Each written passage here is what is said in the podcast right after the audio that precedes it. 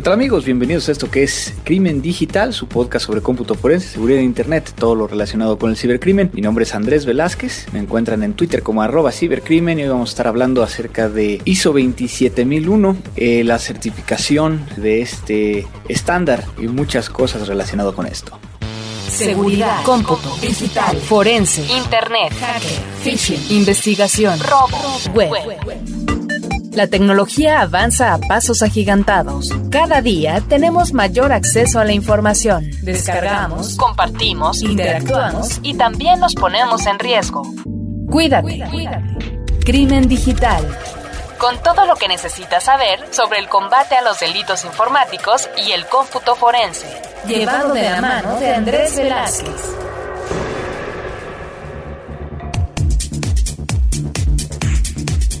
Pues estamos de vuelta. Lamentablemente tuvimos mucho trabajo, mucha chamba, como decimos en México, en estos primeros meses. Sé que me tardé en sacar este nuevo episodio, que estamos en julio de 2015. Y hoy vengo a platicarles un poquito de, lo que va a venir acerca de algunos eventos donde podemos llegar a estar platicando. Pero bueno, ya saben que primero vamos con la parte de los saludos para todos los que interactúan por nuestras redes sociales. Muchas gracias, Manuel Cuevas, que propone que hablemos de computadoras cuánticas, eh, qué son, para qué sirven y, y sus aplicaciones. Que saludos desde Pachuca Hidalgo. Un saludo, Emanuel. También gracias a todos los que se comunican con nosotros, como José Luis Ortega, eh, Marco Cruz, eh, Aquela, por acá Oscar Omar Diego González, también Adrián Vega, Jonathan Filiberto Hernández Flores, Esaú Cortina, Claudia Lorena, Iván Sánchez, Clife, John Percito, Jesús Salvador Rojas, Iván Gabo Barreto, Andrés Casa, Noé Vázquez, Oscar García, Baruch Ortiz, Jacqueline Stark y quién más en el Facebook. Creo que esos son los que me, nos mandan y bueno, algunos comentan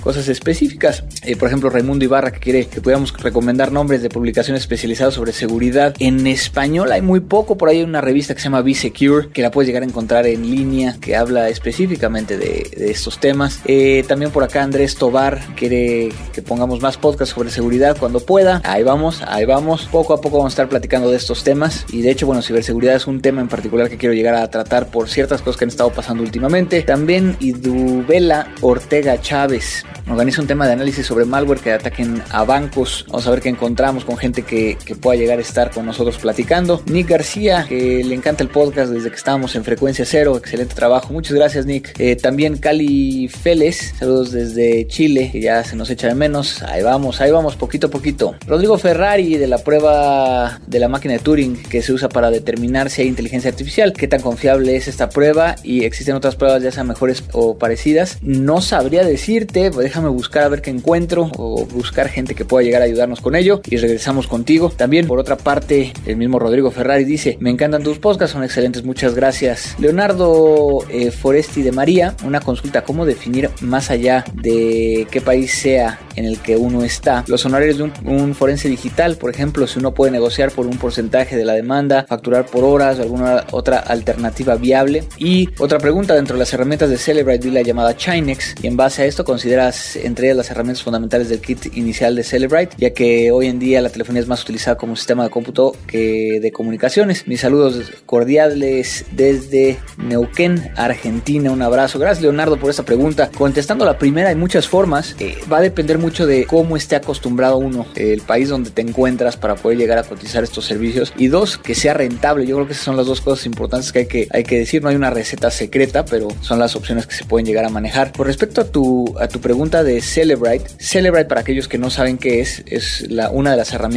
si no es que la, la herramienta más utilizada a nivel América Latina y mundial para análisis de teléfonos celulares y tabletas. Eh, es decir, es un equipo, también existen licencias para poder llegar a ejecutarlas desde una máquina que permite llegar a extraer forensemente la información e interpretarla de estos dos dispositivos, ¿no? los teléfonos y las tablets. Ahora, lo que habla acerca del Chinex es un módulo que a fuerza necesitas tener el UFED, Touch, Ultimate o Standard para poder llegar a hacer las adquisiciones o el UFED for PC. Hay diferentes versiones o el UFED TK que son como que las bases y es para analizar teléfonos que traen chips chinos que lo que viene dentro de este kit son los cablecitos para poder llegar a conectarlos a las diferentes patitas que hay para poder llegar a tratar de identificar cómo opera el teléfono y extraer la información. Eh, yo no considero que sea de un kit inicial. ¿Por qué? Porque va a depender si la institución recibe este tipo de dispositivos o no. Te podría llegar a decir si es alguien, una empresa, una empresa privada que requiere llegar a hacer investigaciones de los teléfonos que existen dentro de la organización, pues la posibilidad de llegar a encontrar teléfonos chinos es muy baja comparada con un ente de la fuerza pública que a lo mejor se está enfrentando a estos, a estos elementos. Pues esos son los, los saludos que existen desde Facebook a Twitter. Muchas gracias a Jalenita, Eduardo López, Antonio Ronald Vargas, José Flores, Omar León, eh, Crimson Red, Daniel Aguido, Alex GC, Jonathan Lara, de Hodgemeister, este como es, Dani de Lara 40, Criminólogo 28, Waldgo, Nahual Edgar, Javier Velázquez, eh, Baruco MX, Zero Biomachine, Napa Boy, Isa Wendy, AW, bueno es A Wolf 013, Corvus DF, que mandan también sus comentarios, muchas gracias por los comentarios acerca del excelente podcast 69 sobre bitcoins y el 70 en edición seguridad informática, eh, que les encantó, que le gustaría que habláramos en el siguiente sobre esteganografía, Estego malware, todo esto, muchas gracias. Y aquellos que nos escriben vía el sitio web, Mario Sánchez, qué grandioso episodio de saludos de Teotihuacán, Giovanni González, como siempre, excelentes episodios. Andrés Esperan siguen como hasta ahora despertando interés en el cómputo forense, muchas gracias. Fernando por acá, como siempre, se pasa, muy buen episodio. Jaime Juárez, gran episodio. Y J. Eh, me gustaría que compartieran la lista de los libros. Mi inglés es malo y no los encontré los libros que tenemos nosotros identificados están en la página mía en andresvelazquez.com, las dos con Z, donde dice biblioteca y van a poder llegar a encontrarlos, pero la mayoría de ellos están en inglés. Hay muy poca documentación en español. Eh, si ustedes conocen acerca de algunos libros en español que quieran llegar a recomendar para que los metamos ahí en, en esta biblioteca, háganlo y con gusto los añadimos. Lo nuevo.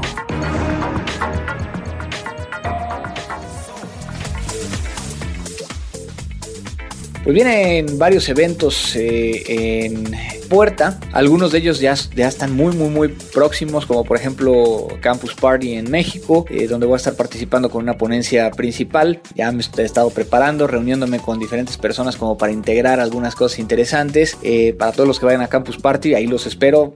salúdenme, digan que, que siguen a Crimen Digital, que es lo que les gusta y que no les gusta. Y digo, también para conocernos en persona, siempre es, es padre conocer a alguien que escucha estos podcasts y me ha pasado tanto en, cuando voy a ver clientes como cuando voy a dar clase o incluso cuando voy a, algún lado a comer o a cenar que, alguien, alguien me saluda. Muchas gracias a, todos ustedes. También voy a estar en, República Dominicana dando un curso sobre cómputo forense. Eso me lleva a decirles también para todos aquellos que están esperando cursos de cómputo forense, ya casi terminamos en la página de Mática, que es matica.com con doble T. Ahí hay una parte que se llama Mática University, donde estamos ahorita. No aparece nada, pero ponen su dirección de correo y, vamos a estarles informando sobre los nuevos cursos que, tengamos. Y también viene el evento internacional del High Technology Crime International Association, HTCIA, donde va a ser este año en Orlando, finales de agosto, principios de septiembre. Eh, también por ahí vamos a estar en un evento de la OEA a finales de septiembre participando, así es que todos aquellos que vayan a estar por ahí, dense un tiempo y platicamos. La entrevista.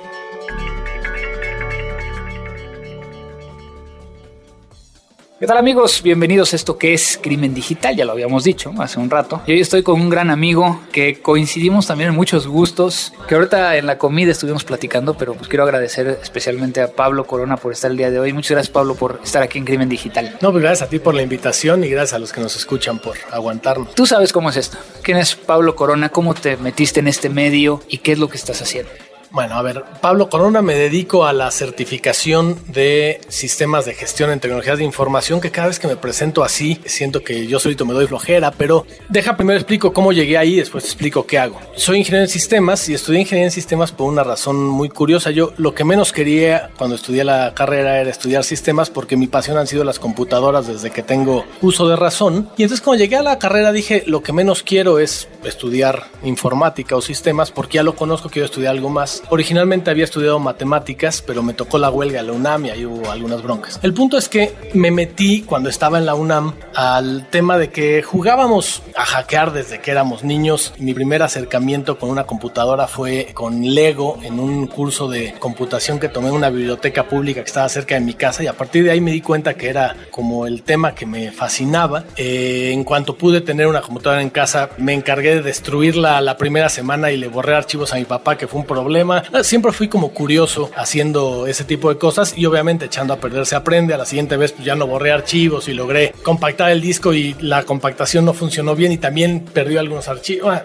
siempre hubo algún tema como eso. Hasta que llegué al punto en el que pues, de niños jugábamos a hackear eh, computadoras y sistemas y por ahí entré al mundo de la, de la informática. Después me clavé un poco más en el desarrollo de software. Estuve varios años trabajando en desarrollo de software y de ahí al mantenimiento de computadoras también algunos años puse con mi papá una empresa en la que nos dedicamos al mantenimiento de computadoras y en realidad a partir de ahí surgieron oportunidades de empezar a dar cursos, de empezar a dar opiniones, de volverme como consejero en algunas organizaciones para recomendarles cómo hacer cosas y me metí al tema que hago actualmente que es el de auditoría, el de revisar el cumplimiento de una organización, cómo es que tiene un área de sistemas, cómo es que tienen un sistema informático y si eso cumple con esquemas de seguridad, con esquemas de cumplimiento a los compromisos de servicio con un cliente, con los esquemas de continuidad de negocio y otras cosas. Entonces, en realidad lo que me dedico hoy día es a eso, a auditar sistemas. Eh, me encargo de un área de auditoría en un organismo de certificación y eh, pues básicamente tratamos de aportar a las empresas un valor desde el punto de vista de darles una opinión sobre cómo está su sistema de cumplimiento con respecto de una norma o de un parámetro legal o de referencia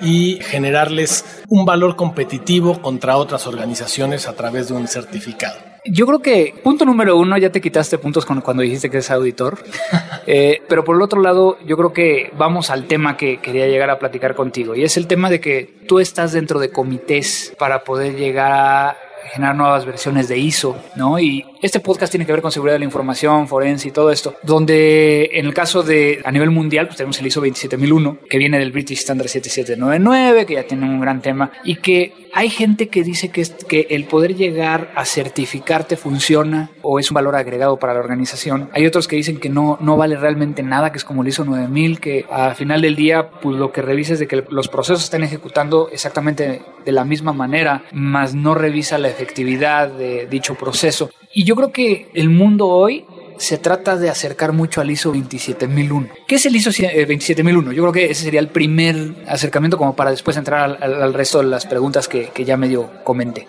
ISO 27001, su nombre formal es un sistema de gestión de seguridad de la información. Entonces déjame, divido en dos partes la definición. Un sistema de gestión es un sistema de logro de resultados. O sea, hago actividades para lograr un resultado en específico y en este caso los resultados es tener seguridad de la información y la norma ISO 27001 define seguridad de la información como garantizar la confidencialidad, la integridad y la disponibilidad, como ya sabes. El punto, y decías bien, muchos lo comparan con el ISO 9000, el problema es garbage in, garbage out, ¿no? O sea, eh, un sistema de gestión es como un procesador de alimentos. Si tú le metes zanahorias al procesador de alimentos, va a salir jugo de zanahorias. Pero jamás si le metes betabel va a salir jugo de zanahorias y menos si le metes basura va a salir jugo de zanahoria ni de betabel. O sea, todo está en qué tomes como base de tus procesos y de insumo de tus procesos para generar un adecuado cumplimiento de esa seguridad de la información. Entonces, el problema es que la mayoría de las organizaciones ven estos esquemas de cumplimiento solamente como una obligación porque se los pidió la licitación tal a que tienen que entrar, porque un cliente les exigió que estuvieran certificados y no porque en realidad busquen hacer seguridad. Y entonces los auditores hay de, así como forenses, investigadores forenses debe haber de todo. Eh, habrá quien lo hace de una manera muy profesional y de manera ética y les busca aportar realmente valor y cuando algo tienen como una desviación se las hace ver y habrá quien sea barco o pato o simplemente como platicábamos hace rato, ¿no? los que chulean o palomean simplemente casillas de que si cumple o no cumple, pero sin tener un, un entendimiento de lo que están revisando. Exacto. A ver, una de las frases que a mí me gusta y lo pongo siempre en una imagen en las presentaciones es di no a las auditorías palomeras. O sea, si, si tu auditor de seguridad de la información llega a auditar la seguridad de tu sistema y te dice, eh, a ver, aquí en la lista que me puso la norma, la norma tiene un montón de requisitos en una lista. Y uno de los requisitos es, se debe verificar las vulnerabilidades de los sistemas. Está dicho con otras palabras, y ese es uno de los problemas a veces, que hay que saber interpretar cada uno de los requisitos, pero de alguna manera dice identificar las vulnerabilidades de los sistemas. Yo te pregunto, Andrés, estoy verificando a tu sistema de gestión de seguridad de la información, ¿verificaste la vulnerabilidad de tus sistemas? Y me respondes, sí. Yo le pongo palomita a la casilla. ¿En qué momento me aseguré que tú en verdad lo verificaste? Pero peor aún, si tú me dices, sí, mira, aquí está un informe de vulnerabilidades porque corrí el Nessus. Y ya eso es un informe de vulnerabilidades. Y yo le pongo también palomita cuando decimos palomita en otros países es chulear o marcar, nada más para dejarlo más claro. ¿no? O sea, nada más le puse eh, ok a esa casilla. En realidad no te estoy aportando ningún valor y es más la primera pregunta que me haría yo como auditores, oye, y en verdad sé qué significa cada uno de esos hallazgos que encuentra el Nessus, en verdad sé qué significa una vulnerabilidad, en verdad entiendo si esta vulnerabilidad puede ser un falso positivo o no, si en realidad lo que escaneó este sistema de escaneo de vulnerabilidades era el sistema realmente crítico o solo escanearon la parte que les convenía y no escanearon los sistemas de la base de datos, no escanearon los sistemas de acceso, no escanearon los usuarios o la parte que en realidad también muchas veces queda fuera, controlas, cómo le asignas las responsabilidades al usuario, cómo le das permisos, cómo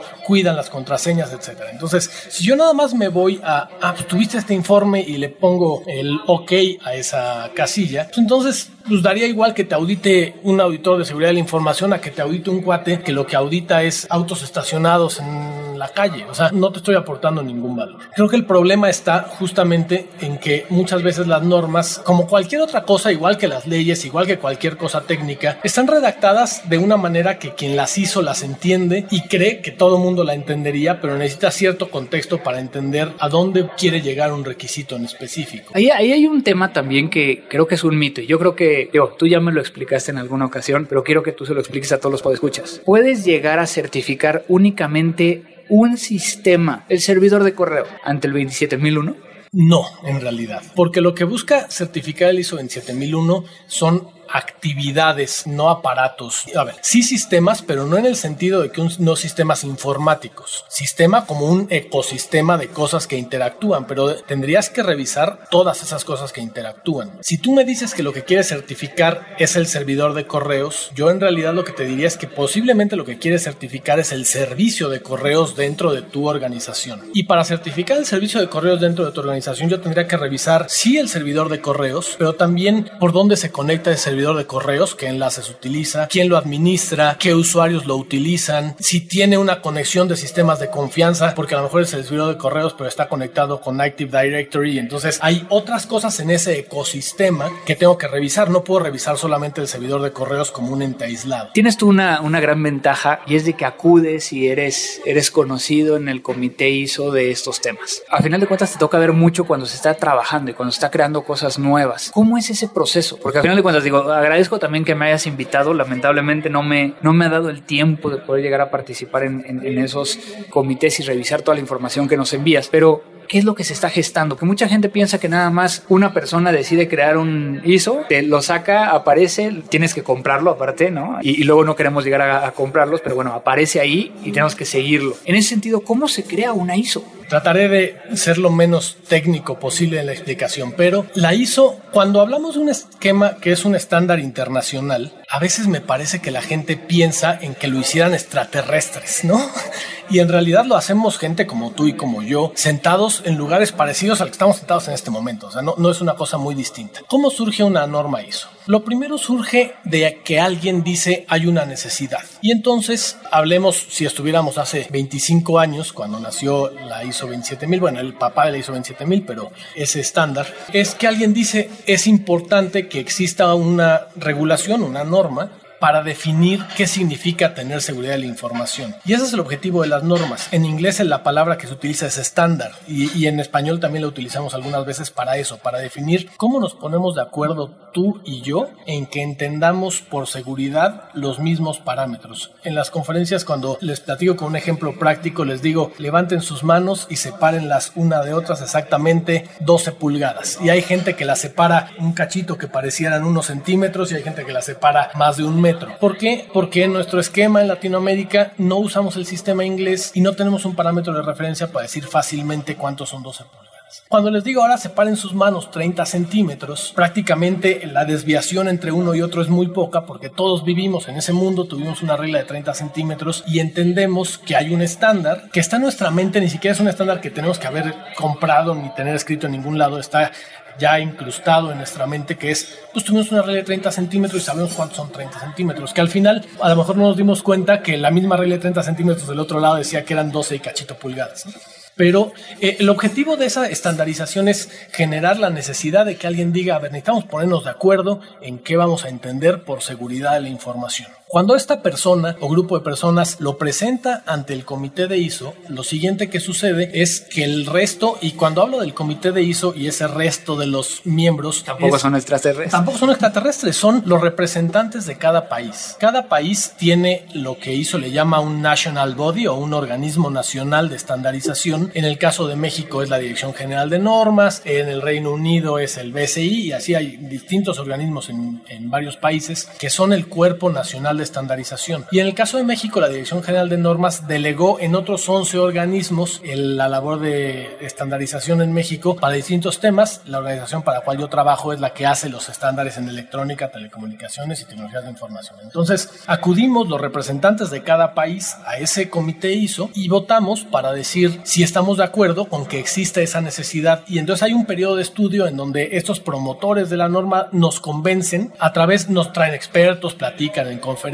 nos circulan documentos, white papers de algún investigador, de algún académico, en donde hacen ver la necesidad de que haya una norma. Antes de que nos podamos escribir ni siquiera un párrafo es que estemos de acuerdo con que sí hay esa necesidad y que no es un interés particular. Una de las cosas que busca la estandarización es que no atienda al interés de ah, la marca tal, lo que quiere es que haya una norma para que solo se venda su marca. Eso es la, la estandarización buscaría totalmente lo contrario. Entonces, una vez que estamos convencidos la mayoría de los países de que hay la necesidad de esa estandarización, entonces se arma un grupo de trabajo que normalmente es coordinado por esos promotores originales para empezar con un primer borrador de la norma. Y normalmente esos promotores originales ya habían trabajado en algo, seguramente ya tenían estos documentos o de un investigador académico o de alguien que ya tenía algo que quería decir. Lo ponen como una propuesta ante el resto de los países y los expertos de cada país empezamos a opinar si creemos que estamos de acuerdo eh, cada uno de esos eh, argumentos, con cada uno de los requisitos que impone o no, si eso no se contradice con otro estándar que ya exista, si eso no se contradice con algún estándar nacional en alguno de los países contra algún acuerdo de cooperación internacional o algún otro tema. Y entonces se va rebotando ese estándar durante distintas etapas, normalmente son cuatro etapas distintas de cuatro versiones distintas del estándar hasta que es votado ya por cada país para que se publique en una norma, pero al final es una necesidad que el mercado crea y que otra vez no somos extraterrestres, en esos comités, por ejemplo en este comité de seguridad de la información en el cual yo participo, hay gente de todas las marcas que te puedas imaginar, de las marcas productoras de software, de las productoras de hardware, de las productoras de comunicaciones, de carriers, de,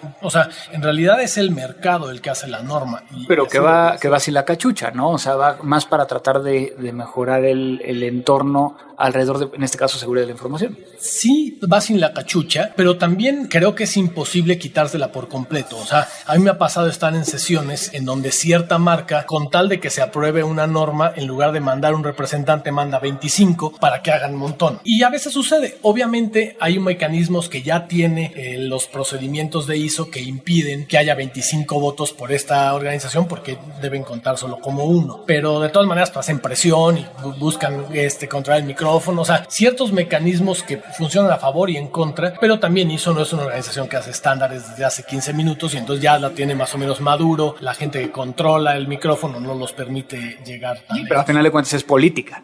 Ahora, eh, alrededor de todo esto, estándar o estándar o guías. Es una muy buena pregunta y es que en realidad las normas o estándares tienen distintos niveles de exigencia. En el esquema de ISO hay normas o estándares que les llaman estándares principales y normas de soporte. Por ejemplo, ISO 27001 es un estándar principal, es un estándar central que establece requisitos para certificar a una organización. Y de la familia 27000, la única norma que es certificable es la ISO 27001. Y a partir de ahí hay estándares que soportan cómo esa norma debe ser interpretada, implementada, evaluada, administrada y hasta medida por parte de quien la usa, quien la evalúa, quien la implementa, que son normas de soporte. Por ejemplo, la norma 27002 establece guías para implementar los controles, la norma 27003 establece lineamientos para la interpretación de cada uno de los requisitos de 27001, la 4 habla de métricas, la 5, que es una de las normas que a mí se me hacen más interesantes y de hecho soy editor internacional de esa norma, es la de gestión de riesgos de seguridad de la información y entonces establece cómo podría haber una aplicación de ese requisito que en la norma 27001 es que diseñes un mecanismo para gestionar tus riesgos, identificarlos y tratarlos y entonces te da formas de establecer ese mecanismo. La 27006 dice cómo se evalúa la 27001, la 27000 y así. Cada una de esas normas soporta a la norma principal. Entonces en realidad lo que decías ahorita es las dos cosas. Las normas a veces establecen requisitos, a veces lineamientos, a veces guías, dependiendo de si es una norma principal o una norma de soporte. Ahora, yo tengo una empresa, ¿por qué certificarme? ¿Por qué no nada más utilizar el ISO como una guía interna para poder llegar a mantener un sistema de gestión, pero no quiera yo certificarlo o sí quiera llegar a certificarlo? ¿Cuál es tu, tu posición al respecto? Déjame quito tantito la cachucha de mi organización. Hace rato te decía que es muy difícil quitarse la cachucha por completo y espero poder hacerlo. Antes de quererte certificar, yo creo, y mi opinión sería, ¿quieres cumplir solamente por cumplir o quieres hacer seguridad de veras? Si quieres hacer seguridad de veras, entonces la última norma en la que te tendrás que fijar es en la 27001. Primero, léete todas las demás normas de soporte de la gestión de riesgos, de cada uno de los controles. La norma 27001 tiene 15 dominios de controles en donde están agrupados distintos mecanismos para controlar la seguridad de la información. Y para cada una de esas hay normas correspondientes de cómo controlar el acceso de usuarios, cómo controlar las contraseñas, cómo controlar la parte del personal, la parte física, la parte de bases de datos, del desarrollo de software. O sea, habría normas de cada una de esas cosas. Si lo que te interesa es hacer seguridad de verdad, primero buscarse en cada una de esas normas y después de eso, entonces ver que cumples con los requisitos ya de gestión, de tenerlo eso establecido y puesto formalmente en un plan y evaluado, implementado y que tienes resultados consistentes. Ahora, si la respuesta es nada más quiero el papelito por el puro papelito, pues te puedes conseguir a un auditor que solamente te revise el puro papelito y, y te haga una auditoría palomera, ¿no? Pero esto que esto no escuche tu oficina. que eso obviamente no escuche mi oficina y que a lo mejor ni siquiera nos busquen en mi oficina porque me gusta pensar que en la organización para la que trabajo no hacemos ese tipo de auditorías, pero tiene que ver con eso, con cuál es la intención que tiene la organización. Y entonces ¿Por qué serviría certificarte? Porque sirve como un factor de confianza. El objetivo de la certificación, justamente la etimología es la misma de certeza, de tener la certidumbre de que yo no necesito poner a evaluar a un proveedor para saber si sabe hacer las cosas. Ya hubo alguien que se supone que fue a evaluarlo para asegurar que la sabe hacer en un mínimo entendible. Pero justamente esos estándares, cuando hablamos de estándares, no deberían ser cosas, a veces pensamos que los estándares son cosas extraordinarias extraordinarias. El estándar debería ser lo mínimo aceptable. O sea, no es que alguien porque tenga 27001 es extraordinario en su seguridad, más bien es lo mínimo aceptable que una organización debería tener en seguridad. A lo mejor de ahí tiene cosas por encima. Pero hoy, habiendo tan pocas organizaciones certificadas, pues sirve también como una manera de identificar quienes lo han tomado más en serio y han hecho una labor de implementación y quienes no, aunque también, como en todas las cosas, ha habido prostitución del tema y hay quien ha regalado el certificado hay quien lo ha comprado, hay quien los ha auditado, eh, uno que es más patito que el otro. Entonces dependerá también del nombre de la persona que los haya auditado, del nombre de la casa certificadora que haya emitido el documento de certificación y de la reputación, no solamente de esa casa certificadora de esa persona, sino de la capacidad que tiene esa organización en un país en particular, porque a lo mejor te audita una casa certificadora que en Birmania tiene todo el reconocimiento y los auditores más capaces, pero en México posiblemente no tenga competencia. Entonces, tiene que ver con esa certidumbre. El objetivo es tener algo que te ayude a que alguien confíe en ti, no porque tenga que ponerte a prueba, sino porque alguien más ya te puso a prueba. Ese es el punto. Tú sabes que siempre se acaba el tiempo rapidísimo acá. Platicamos mucho mientras estábamos comiendo. Hay muchos temas que se pueden llegar a hablar alrededor de esto, pero el tiempo siempre castiga. Al respecto, entonces, Pablo, ¿Cómo, ¿Cómo los que nos están escuchando se pueden llegar a acercar más a esto? Ya sea como un tema de, de, revisarlo, de auditar o incluso de participar en estos grupos. Digo, ¿qué nivel de especialidad deben de tener para poder llegar a participar en estos grupos? Déjame empezar por ese último porque es de los que más interesantes se me hacen y aparte es totalmente gratuito. Yo abro en este momento la invitación a que cualquiera que esté interesado en participar en el grupo, participar en México en el comité y no solamente, o sea, participar en México en el comité y si quieren asistir a las reuniones internacionales, están totalmente invitados invitados, sino ahorita decías qué nivel de especialidad se requiere, que tengas experiencia en el tema. Y la verdad es que no te voy a pedir experiencia que yo evalúe. El comité está abierto a cualquiera que diga tener la experiencia y la experiencia la vas a demostrar el día que abras la primera vez la boca. O sea, y si no la tienes, posiblemente lo que digas va a estar medio... No considerado. Y si la tienes, vas a demostrar que tienes experiencia. Entonces, no, no va mucho más allá. Que me escriban a pcoronaf.nice.org.mx y con mucho gusto todos son bienvenidos en el comité. O sea, en ese sentido, eh, es una participación totalmente abierta. El comité es un comité plural que igual tenemos a gente que es competidor uno de otro, que a veces han sido eh, amigos y después se vuelven enemigos. Divas. Divas y de todo. Entonces, y tenemos gente que solamente está ahí para decir que participa porque le gusta colgarse la medalla. Hay gente muy participativa que sí comenta los documentos. Hay gente que no solamente comenta los documentos, sino propone una nueva iniciativa. Es más, gente como tú que no han podido participar en el comité activamente, pero que cuando detectaron cierta situación en una norma, como ya nos sucedió con el documento que ya conoce, eh, nos mandan un comentario que es muy apreciado y hoy, como sabes, la norma que nos solicitaste ya está en proceso de revisión para que tenga una nueva edición y también esa participación es muy valiosa. O sea, no, no creemos que la participación tenga que estar sentados ahí dedicados a establecer criterios de una norma. O sea, la participación puede ser desde cualquiera de las trincheras y está totalmente abierta. Ahora, si quieren ya meterse un poco más, los invitaría también a que me escriban a la misma dirección o me sigan en Twitter, eh, arroba pcoronaf o en cualquiera de los canales o a través de ti. Y el punto es que conozcan, que lean. El otro día estaba platicando con otros amigos y les decía que la verdad es que hay veces que tachamos a los rebeldes y criminales bajo ciertos contextos actuales como una cosa muy negativa. Pero todas las revoluciones han visto a los que generaron ese cambio en su momento como criminales. Por lo tanto, también los que hoy son hackers y los que hoy atacan los sistemas y los que hoy publican vulnerabilidades a veces de manera irresponsable, también están haciendo que el nivel de exigencia se suba para todo el mundo y eso hace que tú y yo tengamos que ponernos más las pilas cada día. Obviamente también nos da chamba, pero también eleva el nivel de conciencia de las organizaciones y de cada una de las partes de la sociedad para que tengamos cada vez un acercamiento a una seguridad de la información mejor, nunca perfecta, pero cada vez mejor. Pues yo creo que con esto hemos finalizado este episodio. Ya platicamos de que los dos somos fanáticos de Star Wars, de que ya tienes boletos para la premiere y que y todos estos temas y que, que a final de cuentas para mí era muy importante el que la gente te conociera por dos cuestiones. Por un lado, por los conocimientos y la experiencia que tienes alrededor de todo este tema de ISO y que prácticamente en México el 90% de las empresas que están certificadas en ISO 27001, tú tuviste la fortuna de, de irlos a revisar, ¿cierto? Eh, no, no sé si el 90, porque hay algunas que han sido revisadas por otras organizaciones, pero, pero sí a la mayoría y aparte, si no revisadas por mí directamente, probablemente revisadas por alguien que fue capacitado por mí o que alguna vez estuve en una charla y la verdad es que es algo de lo cual me siento bastante orgulloso, entonces... Y por el otro lado también, porque al final de cuentas, digo, somos casi de la misma edad, este, nos movemos en el mismo medio y que vean todos estos eh, podescuchas que nos están, vaya la redundancia, escuchando, sepan que se puede llegar a hacer muchas cosas. Y nada más quiero concluir con esta parte. Me platicabas de uno de tus maestros, te considera uno de los padawans. ¿Puedes platicar un poquito de con quién estás trabajando y con quién estás llevándote?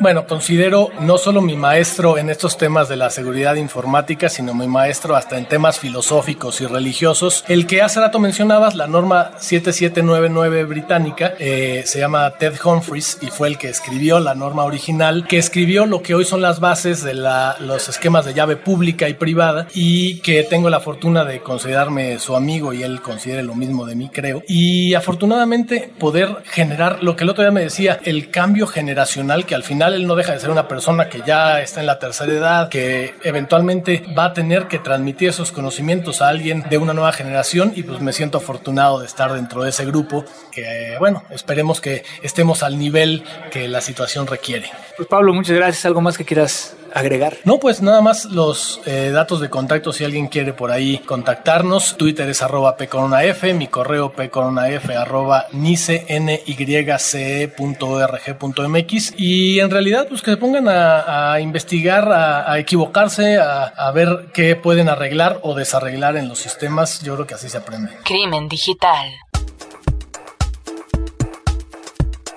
Cibercrimen recomienda. En las recomendaciones del día de hoy traemos algo para aquellos que me han estado preguntando con respecto a cómo generar una imagen forense de la memoria donde está corriendo algún tipo de malware o que está siendo atacada. ¿Cómo puedo llegar a extraer la memoria que sea sencilla? Una de las formas como lo hacemos puede llegar a ser con FTK Imager, donde lo ejecutas desde un USB, pero encontré uno que está muy sencillo, muy fácil, no importa si la máquina es de 32 bits, 64 bits, corre en Windows en este caso, y se llama Moondump. Moondump, así como Luna, Moondump. Y en la página de, Crimen Digital. Voy a colocar la, la, dirección para que ustedes puedan llegar a descargarla. Y bueno, ya saben, espero sus comunicaciones en todas las redes sociales. Síguenos en Twitter en arroba crimen digital, o búscanos en facebook.com diagonal crimen digital. O también como Ponte en contacto con Andrés Velázquez en arroba cibercrimen o en andrés arroba crimendigital.com. Muchas gracias a Francisco Reyes en la edición de este podcast y bueno, esperamos ya no pasar tanto tiempo sin que tengamos un nuevo episodio. Esperamos todos sus comentarios y bueno, particularmente quiero llegar a pedirles que me manden información sobre recomendaciones, que hoy me tardé muchísimo en poder llegar a encontrar una porque muchas de las que tenía yo en mente ya las había yo eh, recomendado anteriormente, así es que recibo todos sus correos electrónicos o vía alguna red social para que lo podamos llegar a incluir. Muchas gracias a todos los profesores que esta semana me di cuenta que algunos profesores eh, recomiendan a sus alumnos el que escuchen este podcast. Muchas gracias y pues no me queda más que decir que esto fue Crimen Digital. La tecnología avanza más y más cada día. Pero ahora ya estás preparado. La mejor información sobre cómputo forense y seguridad informática solo aquí en www.crimendigital.com.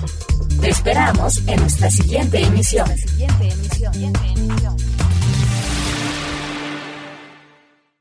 Hey guys, it is Ryan. I'm not sure if you know this about me, but I'm a bit of a fun fanatic when I can. I like to work, but I like fun too. It's a thing. And now the truth is out there. I can tell you about my favorite place to have fun Chumba Casino. They have hundreds of social casino style games to choose from, with new games released each week. You can play for free anytime, anywhere and each day brings a new chance to collect daily bonuses. So join me in the fun. Sign up now at ChumbaCasino.com. No purchase necessary. BGW. Void were prohibited by law. See terms and conditions. 18 plus.